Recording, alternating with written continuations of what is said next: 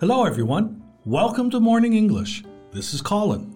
Hello, everybody. This is Norah. 欢迎大家收听早安英文。Hey, Norah, do you know the Golden Globes? Yeah, for sure. The Golden Globes is quite well known, just second to Oscars. 这就是通常被认为在影视界仅次于奥斯卡的金球奖了。And I heard you will be cancelled next year. Right. It won't be aired on NBC because of the recent scandals. 因为最近金球奖真的是在网上联名骂出了新高度啊，直接就从我们前面说到的 well known 变成了 notorious，就是臭名昭着的。而且美国电视网 NBC 就已经宣布，明年不会转播这个金球奖的颁奖典礼啦。 And not just that, a list of celebrities have spoken out their boycott to the Golden Globes. Yeah, like Tom Cruise, he has handed back his three Golden Globes. So, do you know why there is such a backlash? Uh huh, you're testing me. Well, the reason is quite complicated, and for this podcast, I really did some research about it. Looks like someone is prepared in advance. well, we need it because there's a lot of dirt on the Golden Globes. Okay, so let's dig deep into it for today's podcast. 那今天呢，就跟我们这期节目一起来挖一挖金球奖的那些黑料。 在节目的开始，给大家送一个福利，今天给大家限量送出十个我们早安英文王牌会员课程的七天免费体验权限，两千多节早安英文会员课程以及每天一场的中外教直播课，通通可以无限畅听。体验链接放在我们本期节目的 show notes 里面了，请大家自行领取，先到先得。那我们首先讲到黑料的时候呀，除了 scandal 之外呢，还用到了一个词 Yeah, there's some dirt, which means information about someone's activities or private life that could prove damaging if revealed. 是的，dirt 在这个地方啊，它不是表泥土，而是黑料。So the dirt we're talking about is related with the Hollywood Foreign Press Association, shortened as HFPA. It's the organizer of the Golden Globes. Now, it has been accused of a lack of diversity and shadowy workings. Right， 那这个组织呢叫做好莱坞的外国记者协会。那在接下来的节目里面呢，大家也会重复的听到这个名字出现。他们是金球奖的主办方，而且这一次被控告的理由呢，主要是有两点。第一个是 a lack of diversity，缺少多样性；还有一个是 shadowy workings，不为人知的一些幕后操作。Exactly. So let's go through the first point. Diversity in a workplace is generally composed of a wide range of races, genders, ages, religions, and many other factors. 在工作中的多样性啊，其实就指的是不同的人种啊、性别、年龄等等。但是刚刚就讲到，其实在这个协会他们就没有多样性嘛。An insider revealed there were no black people among the organization's members in at least two decades. Yeah, this is something not normal. I- If you say one or two years, maybe it's a coincidence. But over two or more decades? 对，这个当然是只是一件事情啊。同时呢，他们的协会主席还被爆出来，在邮件里面有说到，这个 Black Lives Matter 这个活动啊，就是一个黑人的抗议活动。他说这个是一个 racist hate activity，就是种族仇恨运动。 Right. Now, recently, Scarlett Johansson also spoke out against its sexist members, saying they proposed sexist questions at press conferences. 那这里呢又出现一个生词，就是 sexist。意思就是说性别歧视者，尤其是指的对女性的歧视啊。那寡姐啊，她就在采访上被问到了很多且有侵犯性的问题，比如说就问她是不是在妇联的服装里面有没有穿内衣，如何保持身材等等。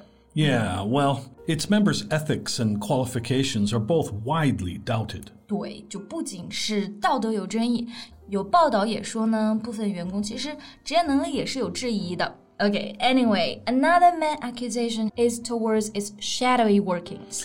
Yeah, shadowy workings.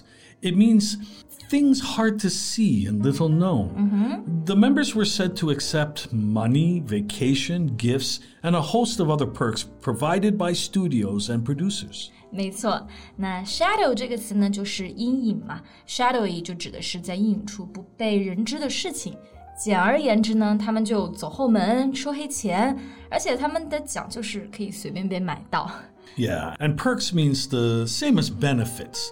Uh, that's usually something you receive besides your salary, like a car or free health insurance, or what the members had free five star hotels and junkets. 是的，那像一般的福利啊，这种 perks 就包括车子呀、免费的保险。But you mentioned junkies. What is that? Ah, yeah. Well, a junket, it's usually a trip that is paid for using public money. Okay, got it. 就是公款旅游吧。So if I'm going on a business trip, that's also a junket? Yeah. For example, uh, do you know the show Emily in Paris? The Golden Globe winner for 2021. Ah, yeah, yeah, yeah. Actually, I watched it. 就是《艾米丽在巴黎》这个剧啊，我看了，但是觉得他拿奖有一点虚高。I don't feel much for this show. Can't say I like it. Well, it said that more than 30 HFPA members took a lavish trip to Paris to visit the set and were wined and dined like kings and queens. What? 像国王和王后一样那样被宴请是吗？So they kind of used the junket in exchange for supports and votes in nominations. Yeah, if you connect the dots, very, very likely. The reviews of the show are, you know, they're just ordinary. Okay, no wonder they always make some head scratching choices. yeah, yeah, that's a good word. Head scratching. You don't know what the judges were thinking. Their choices are very confusing because they barely make it with serious consideration. 是的，就很让人迷惑啊，很多操作。那这个地方呢，就可以用到一个词叫做 head scratching，就很形象。你就在思考的时候在挠头嘛，让你挠头的一些决定。 那嗯、呃，讲到刚刚这个，如果是金球奖被收买了，就很好说通了。嗯、呃，这里其实还有一个细节要注意一下啊，就是三十个员工都被请去公款旅游了。其实这个组织呢，他们的总人数也就九十个人。 yeah, so about one third of the members were bribed. yeah, and actually, when you think that such a small group makes those decisions, it's kind of horrifying. Yeah, and ridiculous. Just as a comparison, there are 10,300 members, of whom roughly 9,400 are eligible to vote on the Oscars.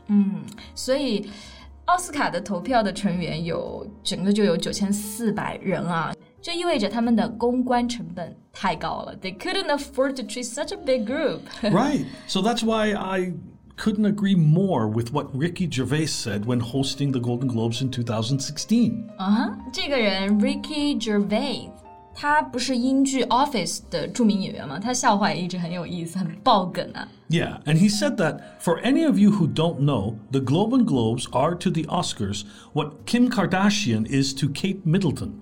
a bit louder, a bit trashier, a bit drunker, and more easily bought. Allegedly, nothing has been proved. wow, right on the nail. 那其实刚刚这个句子啊，有一个句式大家真的可以学习一下，就是 A is to B what C is to D，就是说 A 和 B 比起来，就是像 C 和 D 在比啊。这个翻译呢，其实就是说金球奖之于奥斯卡，就像卡戴珊之于凯特王妃，就更水一点，更容易被买到。 right. Yet the real problem is simply not the organization, but the studios and producers who need them. You said it. Also, I agree on an insider's words. He says, Everybody likes getting an award, but with the money and everything that comes with a show of that popularity, so it's like a snowball you can't stop. Right, right. Actually, these shadowy workings were known for quite some time, but people need it. 对，对于这些影视公司来说啊，这个奖项既便宜又有名气，就非常好利用嘛，是一个很好的公关手段了。 And in those years, the HFPA also sought to burnish its public image by donating millions. yeah，一边呢就是在疯狂爆料，另一边呢这肯定是要极力挽回一下形象的。那重新恢复形象啊，我们在英文中就可以用到这样一个表达：burnish its public image。 Yeah, to burnish is to polish metal until it's smooth and shiny. So you make the public image shiny again. 对 ，burnish 就是擦亮啊。而且很多名人其实都是这样做。The way they burnish their public images is always donations or those volunteer activities. 他们其实恢复形象最常见的套路，也就是捐钱啊，或者是做一些公益活动了吧。 yeah. Anyway, those are just window dressing work. 没错，window dressing work. That's another good phrase. Uh, this literally means the skill of arranging objects attractively in a window，就是装点门面的技能。 Yeah, exactly. Then, if you refer to something as window dressing, you are critical of it because it is done in order to create a good impression. 对，就是假把式弄虚作假。比如说，有的人上班摸了一天鱼，到老板来的时候呢，就开始正襟危坐了。 That's window dressing work. Who are you talking about? Well, no one. Of course, none of us. Okay. Uh, huh. Anyway, until HFPA is committed to meaningful reform, I think we should all take a step back from it. 就如果没有真正的实质性的改革啊，估计金球奖之后真的也只能够凉了。 好了，那今天关于金球奖的黑料也到这里结束了。那大家怎么来看这个事情呢？欢迎在评论区给我们留言。So, thank you so much for listening. This is Colin. This is Nora. See you next time. Bye. 今天的节目就到这里了。如果节目还听得不过瘾的话，也欢迎加入我们的早安英文会员。成为会员，您就可以无限畅听我们每天一场免费的中外教直播课，以及两千多节原创系统课程了。今天我们限量送出十个七天免费试听权限，试听链接放在我们本期节目的 show notes 里了，请大家自行领取，先到先得。This podcast is from Morning English. 学口语就来早安英文。